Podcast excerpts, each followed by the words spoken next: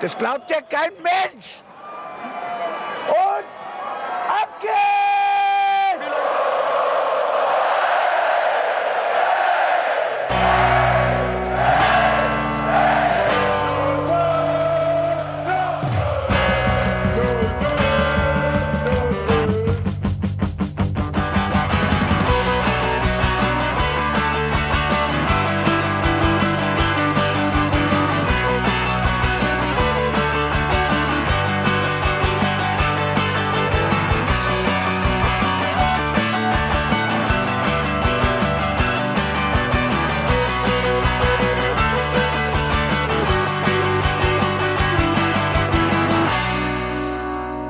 Herzlich willkommen zum Hinterhofsänger Talk. Mein Name ist Jan Budde. Ich übernehme mal wieder von Felicitas Boos, die immer noch big im Business ist.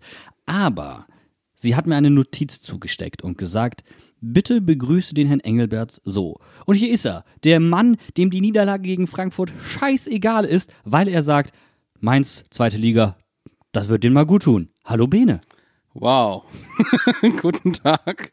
Finde ich, finde ich gut, dass ich, äh, zum Beispiel jetzt immer begrüßt werden. Mainz, zweite Liga, wir sind dabei. Der zweite Liga, Bene. genau, der Zweitliga-Bene. Zweitklassig wäre ein bisschen arg fies, oder? Nee, ich finde das schon in Ordnung. Das ist eigentlich eine relativ gute Einschätzung. Relativ. Wir haben uns aber einen erstklassigen Gast dazu geholt. Ähm, leider Frankfurterin. So. Ja, und äh, hm, ja. Hallo Jula. Einen wunderschönen guten Tag. Ich liebe übrigens deinen Nachnamen. Ich habe ja für, für deinen Podcast zusammen mit Thomas Poppe, mir ist ein Gute, den wir ja letzte Woche auch zu Gast hatten, das Intro äh, fabriziert. Und da habe ich deinen Nachnamen schätzen gelernt. Jula Reichert. Das ist so wunderschön. Mm, das reibt sich so schön in die Musik rein. Fantastisch, so habe ich es noch nie gesehen. Ich komme immer nur äh, in die Bredouille, mich immer rechtfertigen zu müssen oder erklären zu müssen, ob das denn jetzt mit ERT oder mit ART oder mit D geschrieben wird.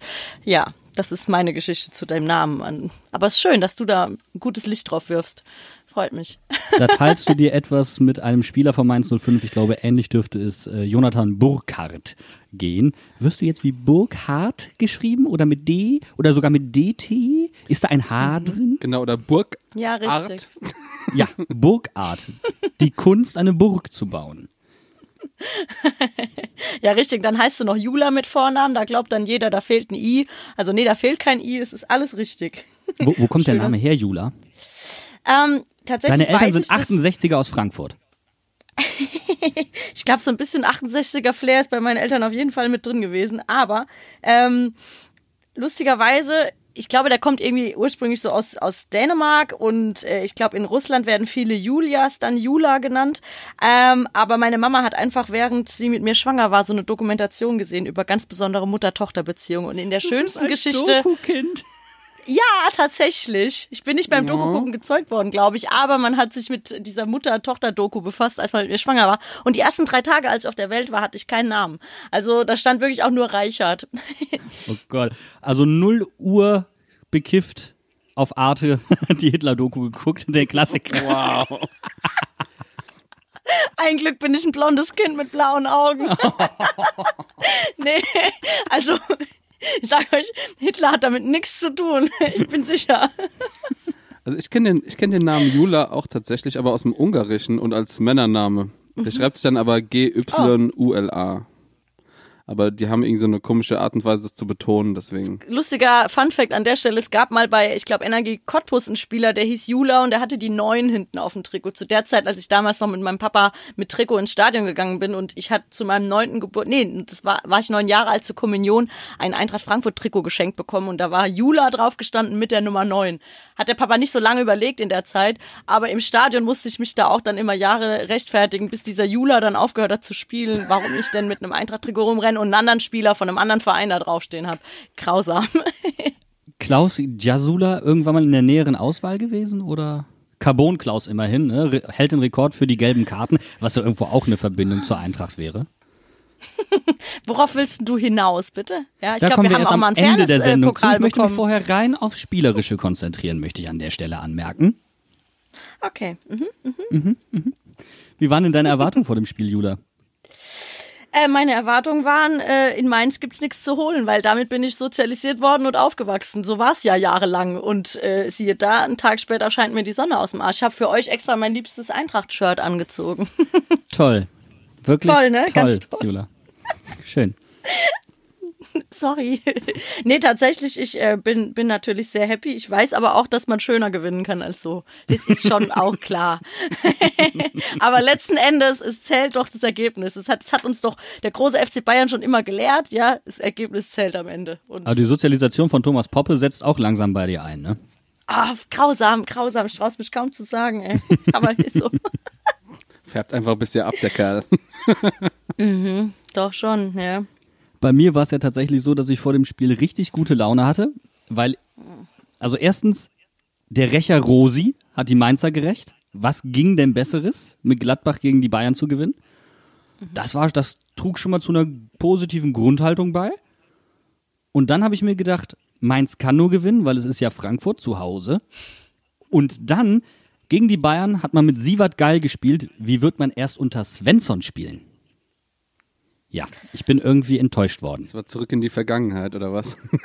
also, zurück, also so zwei Wochen einfach so komplett zurückgesetzt. Das war äh, Jan Moritz Lichte Fußball.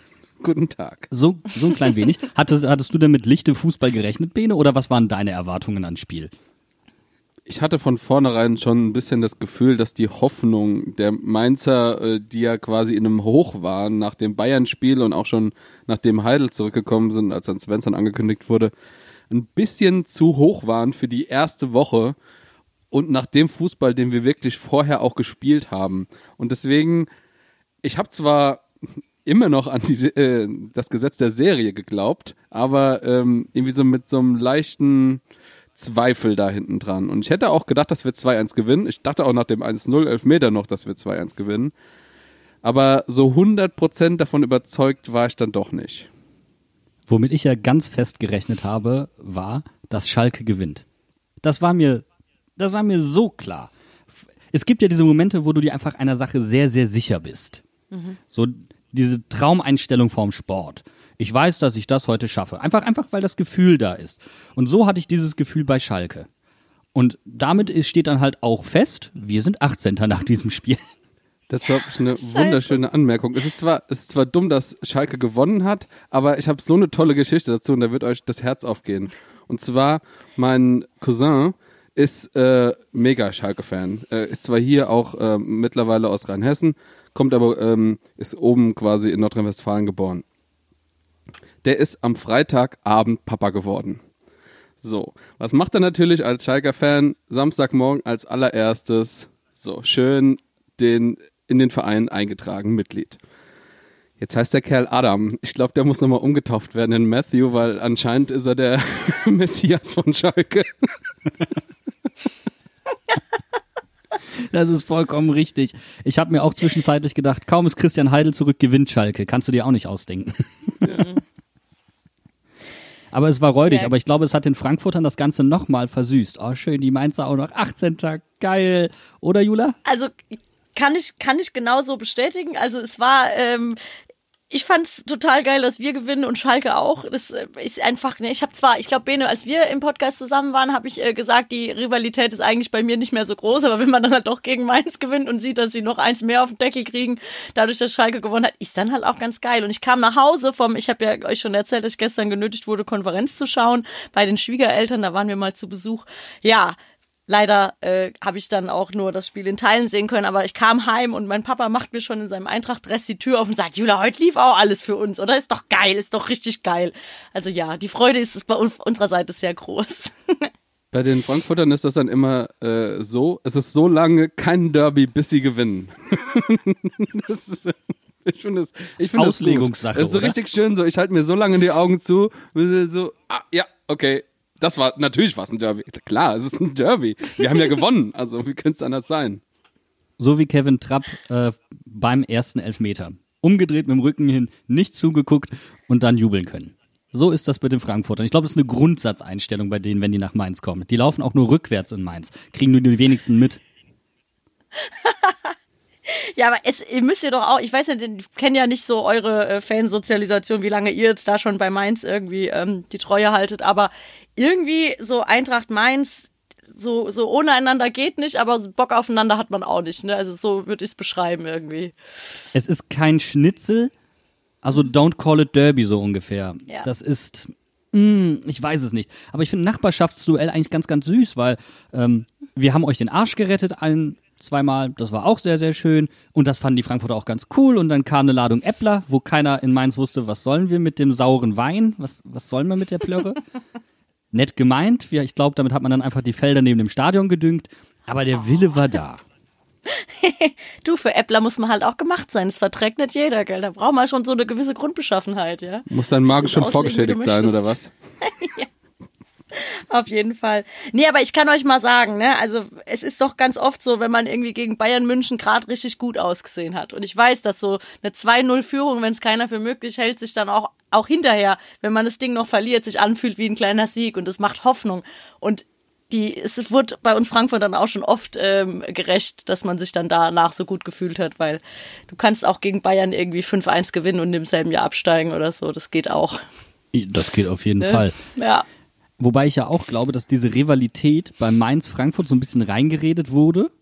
Ganz einfach deswegen, weil da irgendwas hinten in der Pfalz fehlt. Da ist irgendwie bei mir auch neuerdings blau, da ist bei mir, da beginnt bei mir das Meer. Das ist quasi die pfälzische Adria. Ab da ist irgendwie bei mir nichts mehr. Das Bermuda-Dreieck von der Pfalz ist da. Keine Ahnung, was da sein soll. Aber ich glaube, aufgrund dieses Vakuums äh, und beide sich so gedacht haben, ja, ein bisschen Krawall wäre ja schon schön. fängt, fängt man so ein bisschen mit dem Streit mit dem Nachbar an, aber man pinkelt maximal über die Hecke. Ja, kann ich ja auch so ein bisschen aus dem Nähkästchen plaudern, so für diese Frankfurter Assis, von denen man ja immer so gerne redet, ne? Also äh, die mit dem berühmt-berüchtigten Ruf, für die ist halt Mainz dann auch nicht wirklich interessant, weil ich glaube, ihr Mainzer habt jetzt keine Leute, die dann auch mal nach einem Spiel für eine dritte Halbzeit auf den Acker gehen, oder? Ich glaube, man, man, man trifft sich einfach zum, zum gemeinsamen Thekensport, um gemeinsamen Schobbe zu trinken. So, es wird da bestimmt auch da Leute geben, aber äh, ich glaube, da sind die Frankfurter auf jeden Fall bekannt dafür als, als die Mainzer. Das, das glaube ich auch. Und da hat man dann einfach andere Ziele, wo man äh, ja schon mit mehr auf Krawall gebürstet hinfährt. Ja, also tatsächlich, ich war einmal nur in Mainz und äh, habe ja auch damals mir dann geschworen, ich gehe nicht nochmal hin. Irgendwie wurde ich da schon so frühkindlich traumatisiert, ja. Aber das ist ein Scheißspiel damals und dann weiß ich noch immer, der Papa, der ist nicht so oft auswärts gefahren, aber Mainz hat er ganz oft gemacht, also wann immer es sich angeboten hat und hat sich da jedes Mal total gefreut und ist immer so enttäuscht nach Hause gekommen, dachte nee, ich tu mir den Scheiß erst gar nicht an. Da lerne ich mal von meinen Eltern, ich lasse es einfach sein. Ja.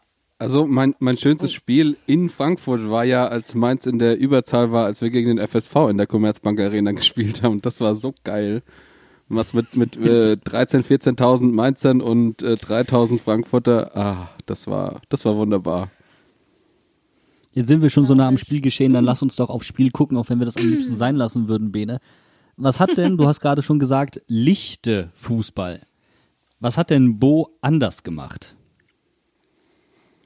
Also zum ersten, äh, Johnny und Quaison haben unter Lichte, glaube ich, so nicht zusammen vorne gespielt. Ich meine, wir hätten natürlich auch nicht mit einer, mit einer äh, Dreierkette gespielt hinten. Das ist schon mal erstmal äh, gleich geblieben von dem Bayern-Spiel und auch unterschiedlich äh, als äh, bei Lichte häufig.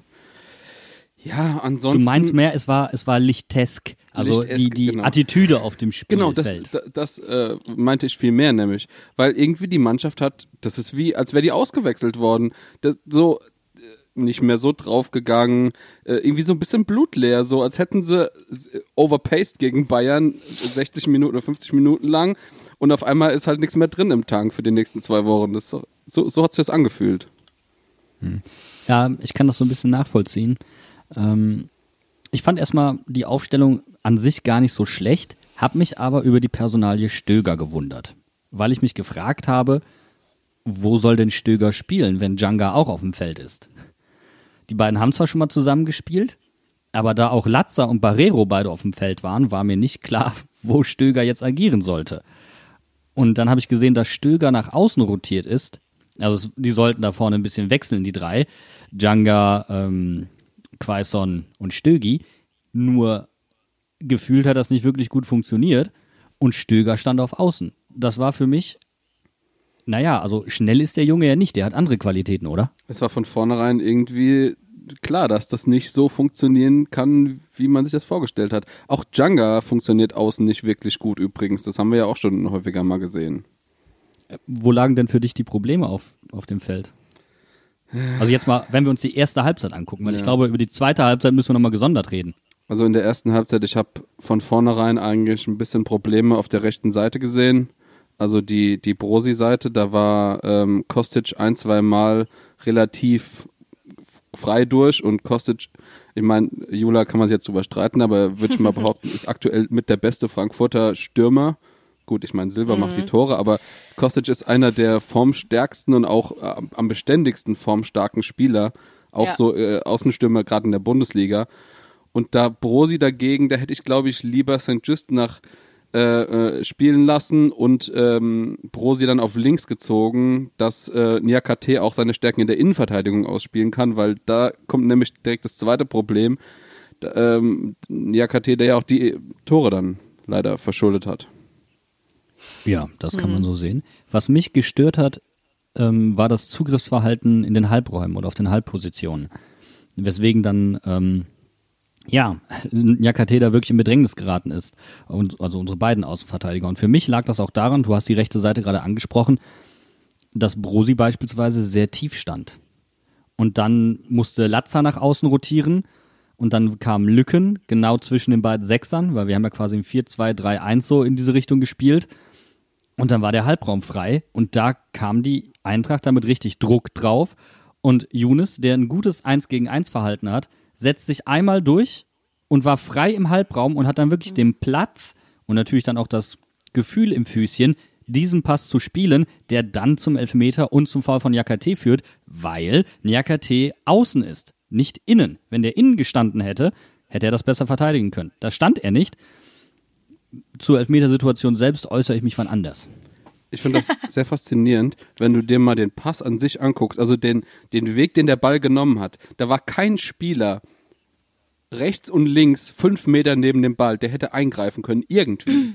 Also es war, es ist, also, also freier ka- kam, glaube ich, niemals jemand ein Pass äh, auf dem Fußball, äh, kam zu jemand zu einem Pass auf dem, auf einem Fußballplatz. Also ganz verrückt.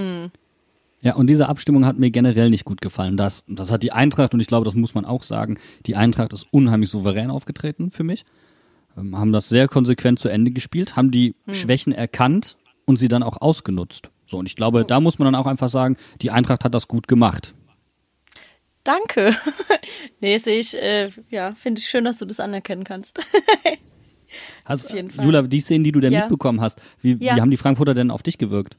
Ah, ich bin happy. Ich hatte es ähm, auch gerade letzt ähm, mit Thomas drüber. Ich habe so langsam das Gefühl, A, stellt der Hütter jetzt endlich ein bisschen anders auf. Also so ein Younes kam jetzt ja wieder äh, von Anfang an dran und ähm, er hat es nochmal so aufgestellt wie gegen Leverkusen, weil es ja auch zuletzt sehr gut geklappt hat. Und äh, ich habe so das Gefühl, so langsam findet sich die Mannschaft so, dass auch wirklich ähm, Chancenverwertung besser wird. Wobei damit war ich nicht zufrieden. Äh, das war auch, glaube ich, euer Glück, dass es vielleicht nicht noch äh, anders ausgegangen ist, weil wir haben echt ja auch einige Chancen noch liegen lassen. Zum Beispiel auch beim Kostic immer so ein Thema, ist einer meiner liebsten Spieler, aber der müsste halt vorne einfach mal ein bisschen besser treffen. Dafür geil den Silber zu haben. Ja, also Jula, wenn er mehr treffen würde, hättet ihr ihn nicht. Ja, okay. das war jetzt aber gemein. Ja, komm, sag jetzt, schieb am besten noch hinterher, dass ja die Eintracht ohne ihre Büffelherde nur halb so viel wert ist. Das geht mir nämlich auch immer auf den Sack, ja. äh, so lang, so, ja, wirklich wahr, ey. Nee, und so langsam habe ich den Eindruck, wir kriegen da wieder eine junge, spritzige Mannschaft hin, wo dann auch tatsächlich es nicht mehr ganz so sich unrealistisch anfühlt, mal auf die Plätze weiter vorne zu gucken. Und so wie Younes Zweikampfverhalten war, sauer gespritzte Mannschaft. Ganz ehrlich, der Younes hätte für mich übrigens als erster Spieler in diesem Spiel gelb sehen müssen. Ich glaube, der ist dreimal an die Hand genommen worden. Ähm, von Herrn Dankert, äh, Herr Younes, vielleicht könnten Sie ein wenig weniger aggressiv vorgehen. Und du hast jedes Mal das Gefühl, dass Younes sagt, ach komm, hau ab, geh weg, ist mir egal. Wollten wir nicht, wollten wir Ja. nicht später erst über die gelben Karten und so reden? Ja, es geht ja nicht um die gelben Karten, Ja. aber Younes hat, hatte einfach eine Aggressivität auf dem Platz, die du ihm auch angemerkt hast, äh, wenn er den Ball hatte. Also nicht nur, wenn er den Ball nicht hatte. Und ähm, das war für die Eintracht ein sehr belebendes Element, weil das ist so Ja. eine Grundaggressivität, wie sie zum Beispiel auch einen Kostic meiner Meinung nach auszeichnet. Ja, da haben wir mittlerweile einige Jungs, ja. Ich meine auch so ein Hinteregger, der sich da dann auch gern mal mit seinem, mit seinem Heißblut und äh, so vielleicht ein bisschen ver, vergaloppiert. Aber ich habe es, glaube ich, ich weiß nicht, ob es im Vorgespräch war. Wir hatten, ich glaube, irgendwann haben, hat Eintracht Frankfurt auch dann tatsächlich mal den Fairness-Pokal bekommen. Das waren aber auch in so Saisons passiert, wo du das Gefühl hattest, ja toll, du läufst halt auch der ganzen Zeit im Geschehen hinterher und bist halt einfach so ein bisschen zu brav. Und das ist echt eine Weile schon vorbei. Also wir haben da schon auch so zum Teil Elemente drin in unserer Spielweise, die ich eigentlich gar nicht so gern sehe. Zum Beispiel theatralisches Fallen lassen oder so richtig eklig dann doch auch drangehen in Situationen, wo es gar nicht nötig ist. Ja, der Ball ist irgendwo gerade ganz woanders. Äh, die Musik spielt gerade woanders und es wird trotzdem irgendwer am, am Trikot gezerrt und gerissen. Das ist eigentlich was, finde ich gar nicht so geil. Aber es macht halt am Ende vielleicht dann auch doch den Unterschied. Und das ist bei Eintracht so ein paar Jahre jetzt schon am Start. Ja. Ein weiteres Problem, du hast gerade angesprochen, Jula, die Eintracht kam zu Chancen, auch wenn es jetzt nicht die Mega-Chancen waren in der ersten Halbzeit. Mainz hingegen kam nicht zu Chancen und hatte keinen einzigen Torschuss in der ersten Halbzeit. Das lag für mich daran, dass die Offensiven kaum Läufe in die Tiefe gemacht haben. Und wenn sie mal einen Lauf in die Tiefe gemacht haben, haben sie kurz vorm 16er den Ball irgendwie verloren. Also wir hatten eine Situation, die dann ja zu dem Elfmeter geführt hat, äh, wo relativ schön rausgespielt wurde, wo äh, habe ich das Gefühl, Stöger den Laufweg nicht ganz so clever wählt. Wenn er, äh, wenn er außen an Johnny vorbeiläuft, kriegt er den Ball durchgesteckt. Ähm, und so wird Johnny halt gefoult und über den Elfmeter reden wir ja gleich. Ähm, aber ich glaube, das war die einzige Szene, wo ich ein bisschen Torgefahr gespürt habe von unserer Mannschaft äh, in der ersten Hälfte. Und das ist einfach zu wenig gegen eine Mannschaft äh, wie Frankfurt, wo du einfach ein bisschen auch äh, ja, nach vorne einfach ein bisschen stichel, äh, sich sticheln musst und äh, halt auch mal mhm. guckst, äh, ja, dass du die ein bisschen in, in Schach hältst. Also Stöger für mich ja auf Außen eh verschenkt. Ähm, wir haben kaum klassische Flügelspieler. Auch Djanga ist für mich, also Boetius ist außen auch verschenkt, meiner Meinung nach. Und diese, naja, unglückliche Positionswahl ist das eine. Und dann kommt halt noch hinzu, wenn du vorne nicht die Offensiven hast wie Quaison und Burkhardt, die diese Tiefenläufe machen, hast du keine Abnehmer. Das heißt, das zieht dir nochmal Tempo. Warum? Du hast den Ball und verlangsamst das Tempo, damit sich einer deiner Spieler in einen Raum hinein entwickeln kann. Also Laufweg bestimmt Passweg, nicht Passweg bestimmt Laufweg. Und da gab es auch eine Situation, Stöger zieht nach innen, hat den Ball und wartet darauf, dass Brosi durchgeht. Und Brosi kommt nicht und kommt nicht und kommt nicht.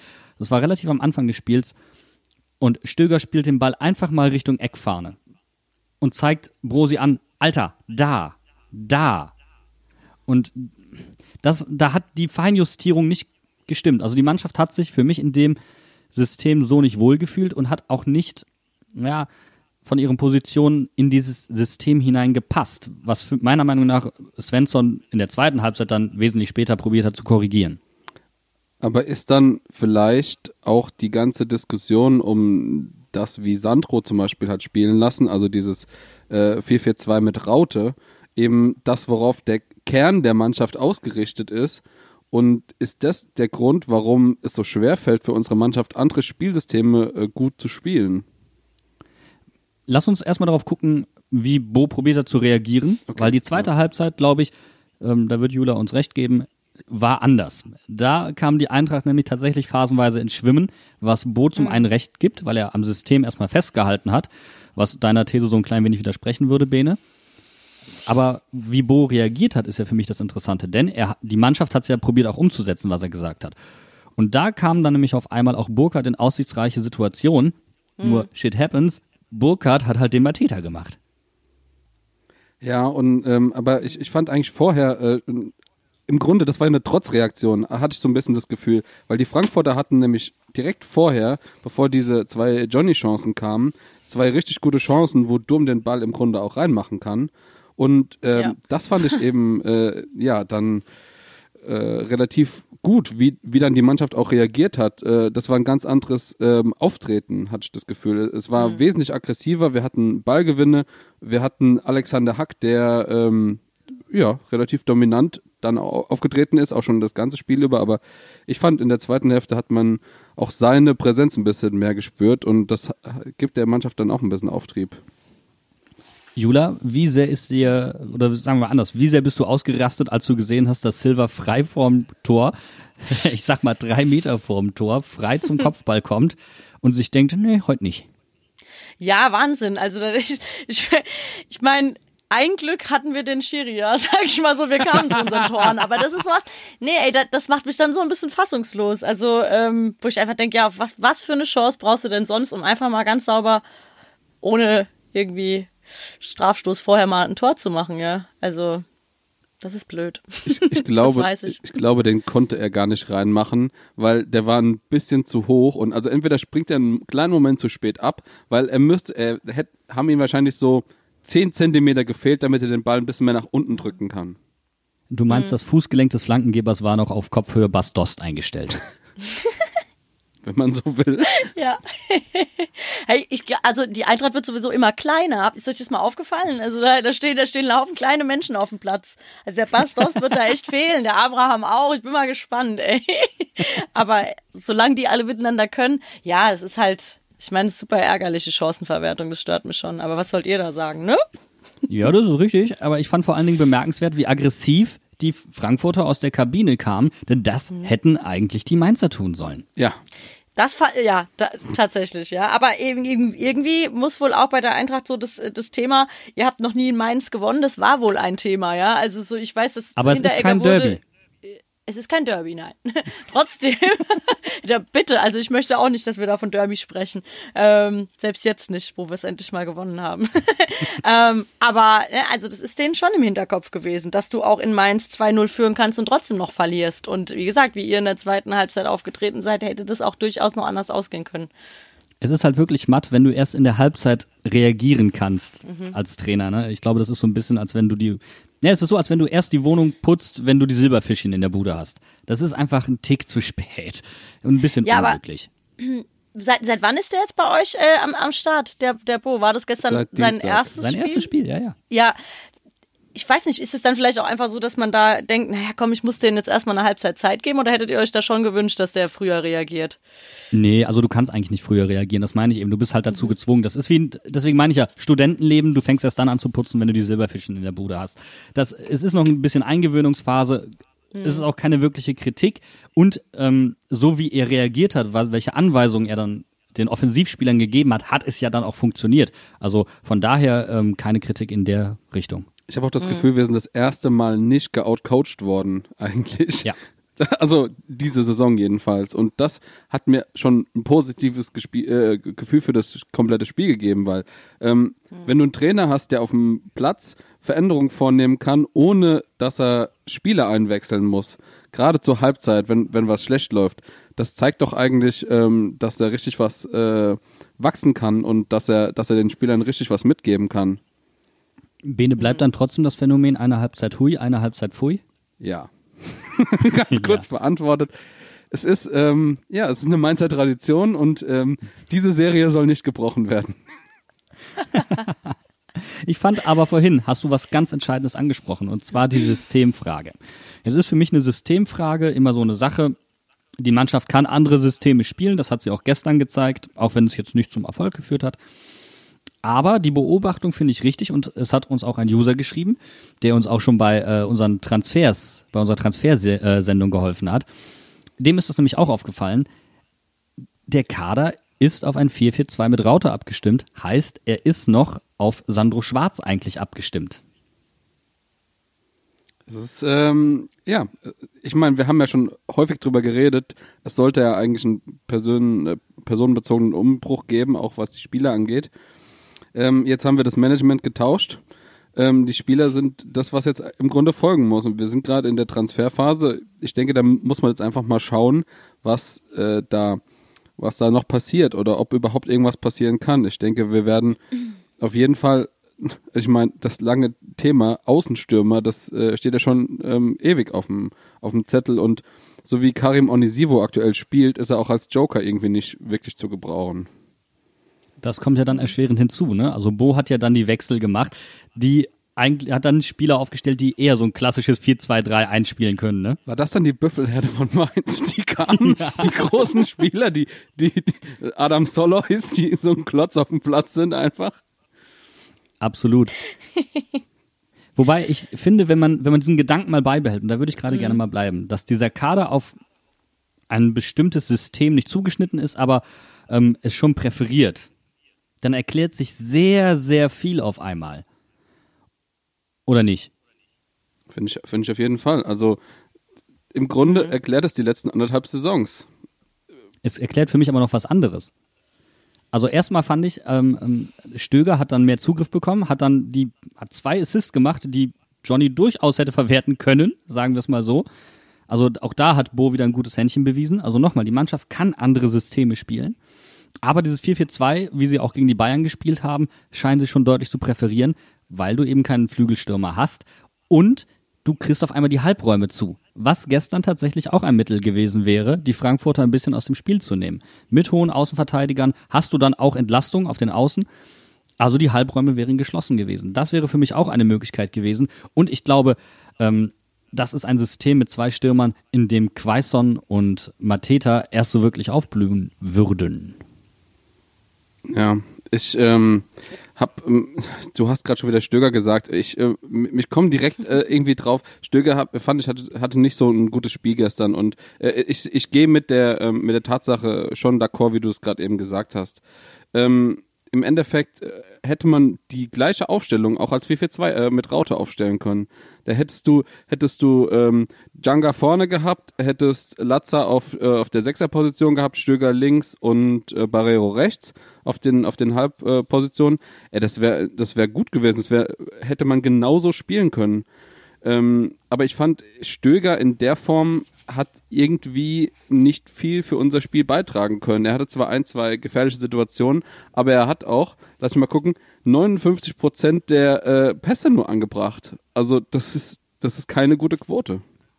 Absolut. Also das kam, glaube ich, auch noch erschwerend hinzu, dass viele Spieler keinen guten Tag hatten. Außer Haki, der Ja. allerdings immer gute Tage hat. Für Hack geht die Sonne jeden Tag strahlend auf. Können wir bitte mal äh, so einen äh, Alexander Hack Dominator Award einbringen für den, für den Spieler, der an dem Tag einfach richtig dominiert hat? So in Ehren von Alexander Hack, weil er irgendwie alles in Grund und Boden, äh, also der, der dribbelt ja mittlerweile sogar und, und lässt die Leute aussteigen und alles. Ich finde das top. Bene Engelberts, vom Hackhasser zum Hackhype. Ja, ich bin jetzt ein Fanboy. Du bist ein Fanboy. Wann, wann lässt du dir die Haare auch so machen? Das dauert noch einen Moment.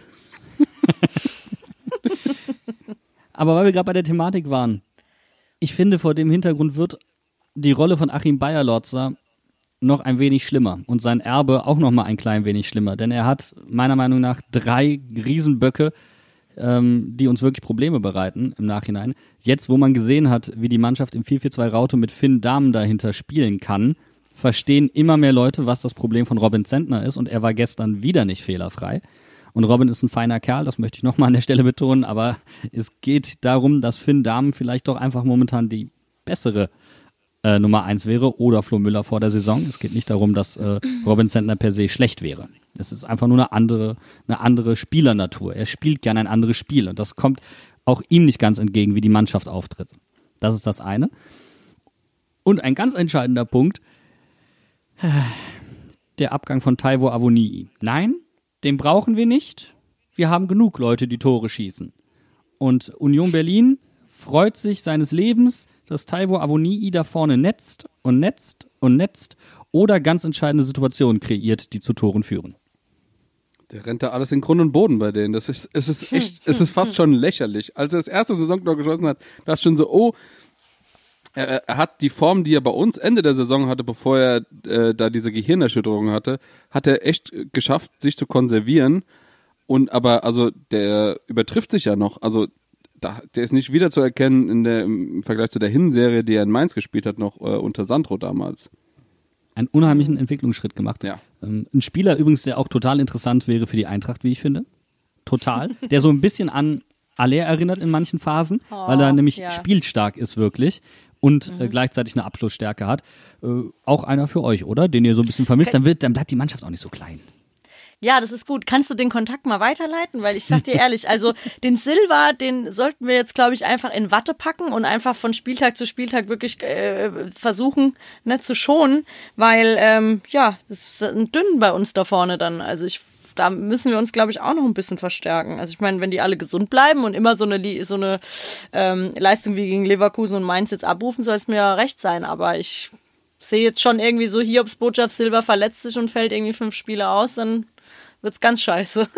Sollen wir Mainzer euch einen Kontakt zu Kloppo ähm, vermitteln? Ähm, der Avoni ist ja immer noch ausgeliehen. Der wird ja schon zum 70. Mal verliehen von Liverpool. Ich glaube, der hat nur drei Jahre Vertrag oder so. Also da kann man bestimmt noch anderthalb Jahre, zwei Jahre leihen. Und der Klopp unterstützt gerne kleine, äh, kleine Vereine. Hast du die Geschichte mitbekommen im englischen Pokal? Kleine Vereine an der Stelle auch mal gerade, bitte. Was? Hast du doch vorhin selbst Was? gesagt? Die Eintracht wird immer Ja. kleiner. Ah, Ach so, okay, okay. Ja, Körpergröße. so können wir es stehen lassen. Der Jürgen im Mhm. Pokal unterstützt äh, einen Verein, was ist das, ein Siebtligist oder ein Achtligist, der gegen Tottenham Hot, äh, gegen die Tottenham Hotspurs ran muss und stellt denen nicht nur eine Videoschulung zur Verfügung, sondern auch das Trainingsgelände von Liverpool. Ja Krass, geil. geht sowas? Ja, natürlich geht sowas. Warum sollte das Aber- denn nicht gehen? Äh, ke- keine Ahnung, weil alles totreguliert ist, aber nicht in England. Also ja, klar. Geil. Schön. Das wäre doch, also da gäbe es bestimmt, aber ich glaube, er, er wird es nicht für die Eintracht machen. Würde ich, glaub ich Wahrscheinlich nicht. nicht. Er, wür- er Wahrscheinlich würde nicht. eher die Mainzer retten, bevor er die, die Eintracht, äh, der Eintracht hilft, nach Europa zu kommen. Das glaube ich auch, ja. haben Also ich Mainzer glaube, Klopp und, und. Frankfurt. Stimmt, und die Mainzer Tja. haben euch oft genug nach Europa geholfen. Das ist echt so. Das ist jetzt irgendwann mal. Langt langsam, ne? Ja, ja. Und Ist von das euch kriegen wir nichts zurück, nicht mal so ein paar läppische Elfmeter. Ja, Nicht so viel, nee, nee. Ey, aber da, da können wir auch jetzt, ne, das entscheidet am Ende immer noch der Schiri, ey. ähm, tja, ja, ob das Ziel Europa ist, ähm, ja, also, äh, das ist ja, ich weiß nicht, bei uns Frankfurtern immer irgendwie so. Wenn du jetzt irgendwie gestern zum Beispiel das Spiel nicht gewinnst, dann äh, bilden wir uns auch ein, dass wir im Abstieg noch eine Rolle spielen. Dann hassen wir alles in Grund und Boden. Wenn wir jetzt so wie gestern gewinnen, ist natürlich Europa unser Thema Nummer eins. Dann sind wir da auch wieder so mit einem Fuß drin und schon relativ sicher. also ja, nicht nur eure Vereinsfarben sind schwarz und weiß, ihr seid auch ein sehr binärer Verein, ne? Absolut. Ko komplett schizophren, geisteskrank, kannst du nennen, wie du magst. Das wissen wir, wissen wir Bipolar, selbst auch. Entschuldigung. Ja.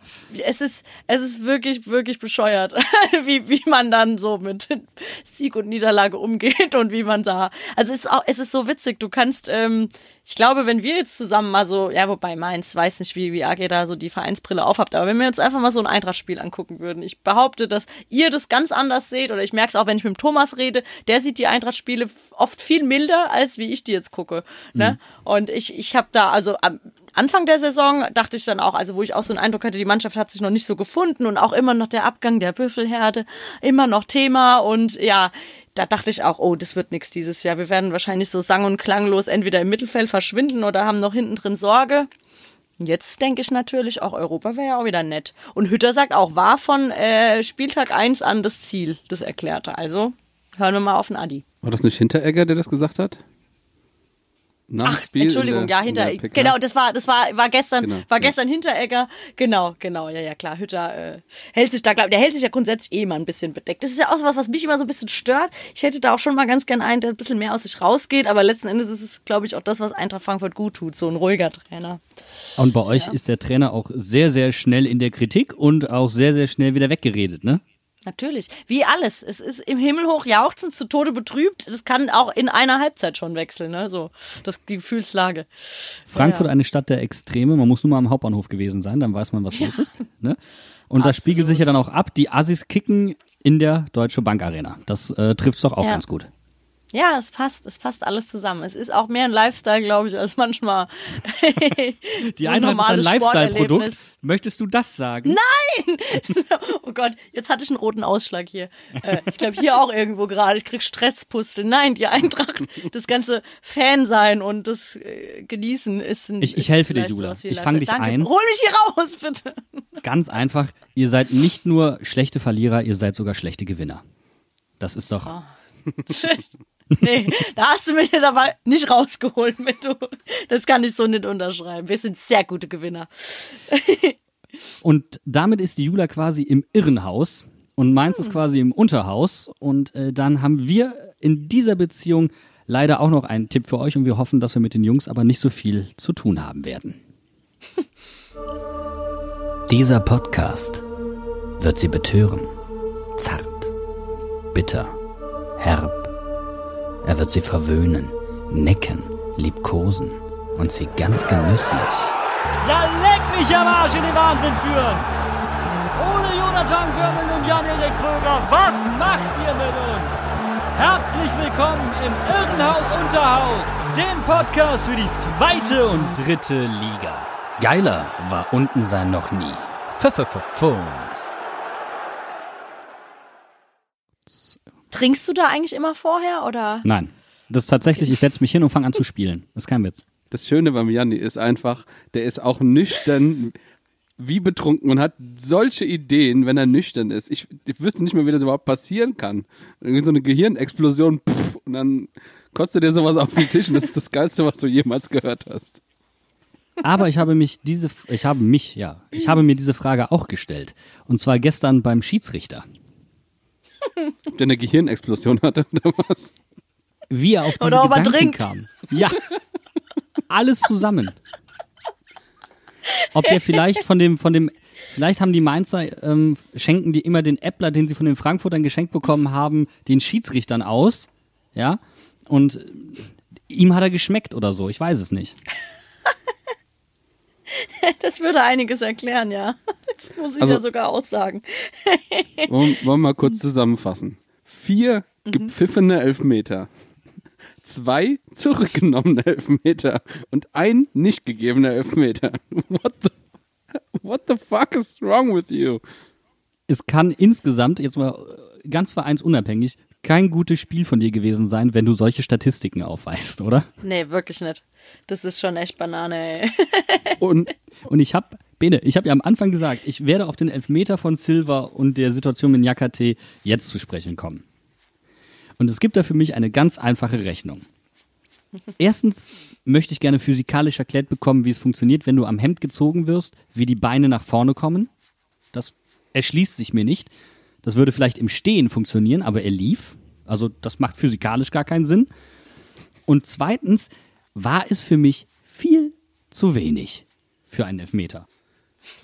Das ist wie in so einem Comic, weißt du, wo die Beine weiterlaufen und der Oberkörper da bleibt. Genau so ist der gefallen. Ja,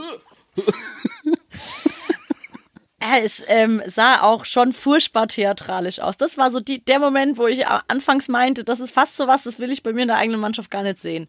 Dass man sich auf diese Art und Weise da vorne fallen lässt, ja. Das ist, äh, das ist früher so war das immer so eine Spielweise, als ich noch Nationalmannschaft und sowas geguckt habe, da hat man immer gekotzt, wenn die Spanier und Italiener so gespielt haben und jetzt ähm, haben wir es in eigenen Reihen. Ist für mich auch immer noch befremdlich, ja, gebe ich zu.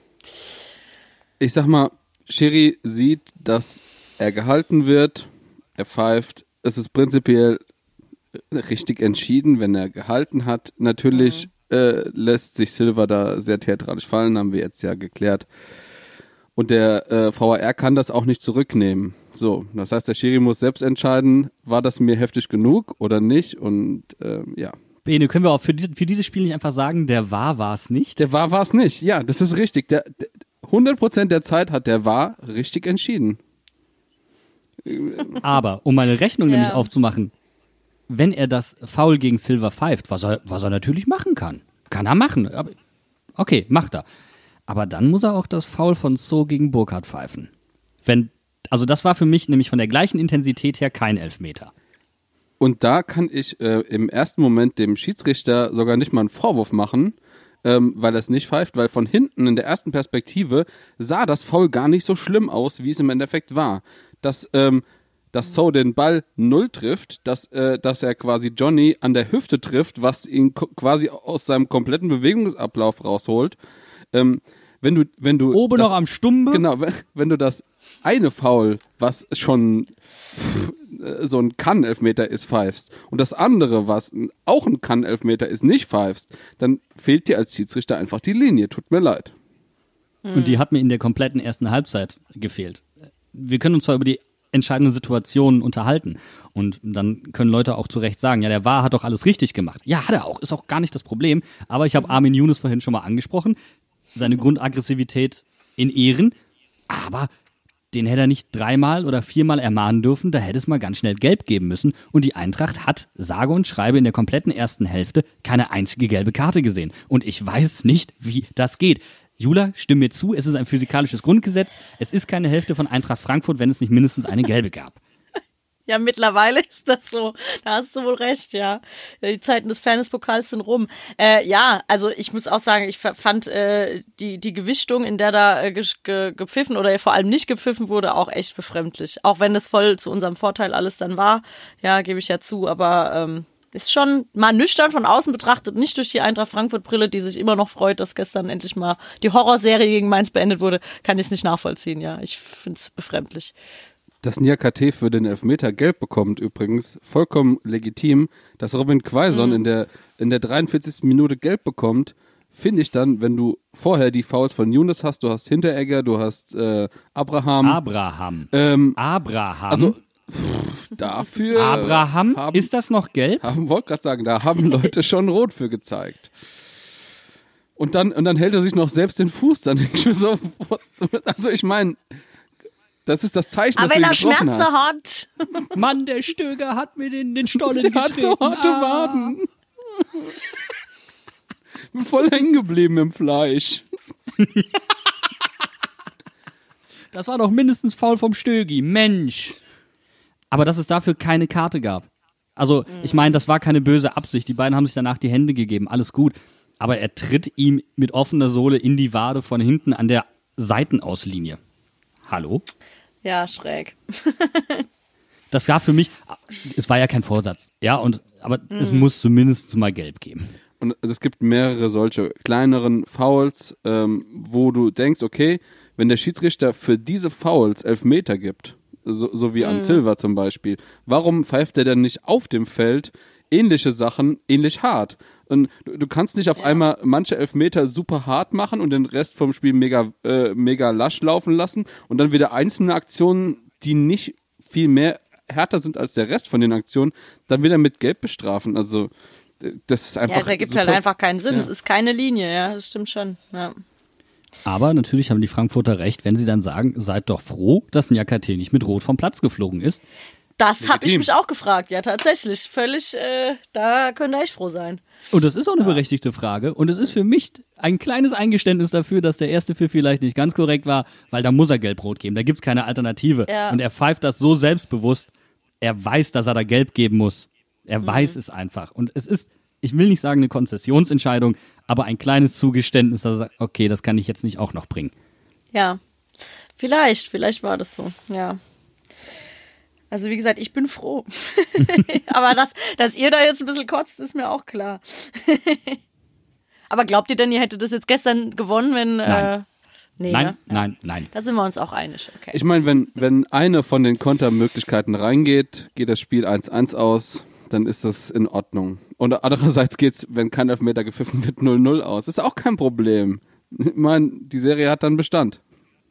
Die Wahrheit Ja. ist ja halt auch einfach, Bene, die Wahrheit ist einfach, es hat keine Mannschaft aus dem Spiel heraus ein Tor geschossen. Ja. Mhm.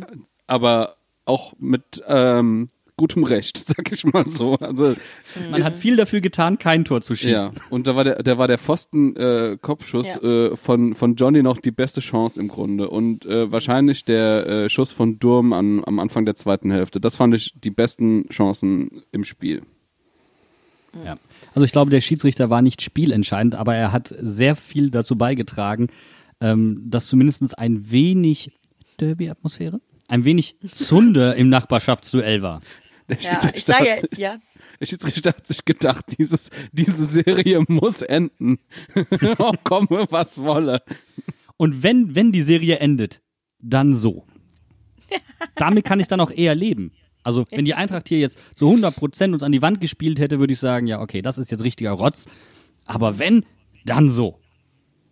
Ja, aber das ist auch so ein bisschen dann jetzt auch wieder für euch Sterben auf Raten, ne? weil ihr schöpft ja jetzt Hoffnung wieder. Ihr denkt ja jetzt wieder, das nächste Spiel geht ganz anders aus. Da haben wir einen anderen Schiri und dann können wir wieder, ne? Das nächste Spiel ist gegen Dortmund, danach spielen wir gegen Wolfsburg, danach spielen wir gegen Leipzig. Also so viel Hoffnung haben wir nicht. Oh, gute Nacht. Äh, Bene, Oh, scheiße, ja, sicher, dass uns Dortmund nicht wieder den Arsch rettet? Ach so, stimmt. Äh, Johnny darf ja nur gegen große Mannschaften, habe ich ja ganz vergessen. Ist dir übrigens mal aufgefallen, dass bei Johnny gibt's ein Muster? Er muss immer erst eine hochkarätige Chance vergeben, bevor er ein Tor schießen darf. Ja. Gegen Dortmund so gewesen in der letzten Saison, wo er frei steht und vorbeischießt und dann diesen, dieses fantastische Kopfballtor macht, das viel schwerer war. Also jedes Mal, bevor er netzt, auch gegen die Bayern Letzte übrigens. Woche, er genau, läuft ja. alleine aufs Tor zu mit Boateng im Kreuz. Und dann dachte er sich, bevor der Boateng mir nochmal hinterherläuft, schubse ich ihn. Ist ja smart gedacht dann, ne? Wenn er jetzt von Anfang an auch seine Chancen so nutzen würde, würde ich mich noch mehr freuen. Ja, es, äh, es ist ein bisschen, ist ein bisschen traurig und ähm, vielleicht hätte er sich nicht genau das von Mateta abgucken müssen. Aber okay, es ist halt, ist halt einfach mal so. Aber wo, bevor wir es nochmal vergessen, also ähm, was, mir- was mir wirklich äh, dann auf die Palme gebracht hat, die, dieser letzte äh, Elfmeter für, von, von Dankert. Also ganz ehrlich, da dachte ich echt, der will mich hier hart verarschen. Also einen, einen, einen klareren Freistoß außerhalb vom Strafraum gab es, glaube ich, nie. Also ich, ich meine, was, was hat er da gesehen, bitteschön? Ja. Was, was führte dich zu, dazu, da Elfmeter zu pfeifen? Er hatte die Kontaktlinsen vertauscht. Sein Schiedsrichterkollege ist kurzsichtig und er ist weitsichtig. Ja, wenn du das vertauscht, dann siehst du halt manches anders. Genau, ja, das erklärt einiges. Ja, Wahnsinn. So als, als Wird wollte sowas er, dann eigentlich, Entschuldigung. muss der dann nochmal zum Nachsitzen irgendwie hinterher? Wird es, äh, wie, was, was, was, oder macht der jetzt heute einfach einen schönen Sonntag mit seiner Family? Was glaubt ihr? Es gibt äh, Schiedsrichterbeobachter und äh, die kriegen dann ihre Fehler nochmal äh, aufgetischt. Aber ähm, ich denke schon, dass der heute sich einen schönen Sonntag macht. Ob er sich darüber freut, da wie über ihn geredet wird. Bene, es wäre halt wirklich matt, wenn der ausgerechnet mit dem Schiedsrichterbeobachter die Kontaktlinsen vertauscht hätte, ne? Ups. Also Dank hat für mich, äh, ich glaube, da müssen wir auch nicht länger drüber reden, ähm, eh ein sehr umstrittener Schiedsrichter. Da haben, da kamen wir aus sehr vielen anderen Fanlagern Zustimmung. Vor allem, vor allem, wenn man dann hört, das war noch eines seiner besseren Spiele. Und dann denke ich mir so, was? Wie ist das möglich? Was zur Hölle ist da los? Dass ein gutes Ja. Spiel von ihm war, möchte ich nicht wissen, wie ein schlechtes Spiel von ihm aussieht. Aber wir haben endlich Menschen- mal wieder einen neuen Erzfeind, einen neuen Erzfeind. Wir hatten immer Dennis Eitekin, der ist inzwischen viel zu gut, Der ist- viel zu ja. gut. Ja, Jetzt haben wir stimmt. einfach Bastian Dankert. Äh, Jula, wen habt ihr so klassischerweise? Habt, habt ihr auch so einen Schiedsrichter, der den Verein überhaupt nicht leiden kann, offensichtlich?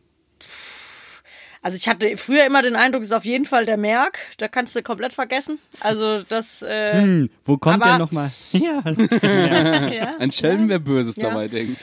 Ja, genau. Also, na, ich muss ja sagen, äh, wir haben ja als Frankfurter auch echt schon viele Partien gehabt, wo wir dachten, wir sind komplett äh, verpfiffen worden. Also das ist kennen wir auch nur zu gut. Das ist echt was, was jetzt so ein bisschen abgerissen hat seit einiger Zeit, wo ich dann auch manchmal, also es war schon so ein bisschen bei dem Pokalfinale damals, wo ich dachte, huch, das gibt's auch, dass Schiris mal auf unserer Seite sind und das ist, ey, das, das ist so eine Genugtuung. Ich habe so das Gefühl, das ist so für jahrelanges Scheißefressen, ist das jetzt so die, die Abrechnung, die Entschädigung. Ja. Halten wir also fest. Frankfurt gewinnt in Mainz. Das Spiel wird klassisch verpfiffen. Mehr 80er geht nicht. Mehr Retro-Gefühl ist nicht möglich.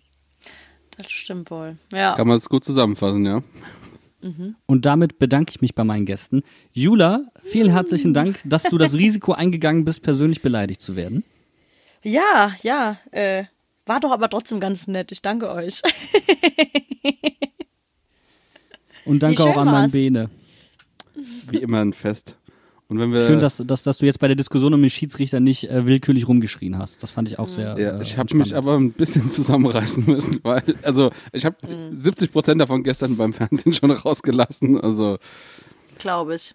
das, ja. Egal. Ah, es ist so krass. Also ich, ich glaube, wir kommen zum Ende, gell? Aber einen Gedanken muss ich mal noch loslassen. Ich kann, ich weiß so genau, wie ihr euch fühlt. Ich war, wir waren ja als Frankfurter auch schon so auch oft in der Lage und es ist einfach nur scheiße. Du guckst dir jedes Spiel an, du weißt, aber dass ihr auch wirklich diesen Masochismus an den Tag legt, dann auch immer noch hinterher in einem Podcast darüber zu sprechen und zwar nicht nur man plaudert, sondern man analysiert, das ist schon hart, was ihr euch da antut, ne? Das ist schon, aber ja. Nur die Harten kommen in den Garten und die ganz Harten kommen zu Fums in den Podcast. Und deswegen vielen lieben Dank, bleibt gesund, macht's gut, bye bye. Tschüss.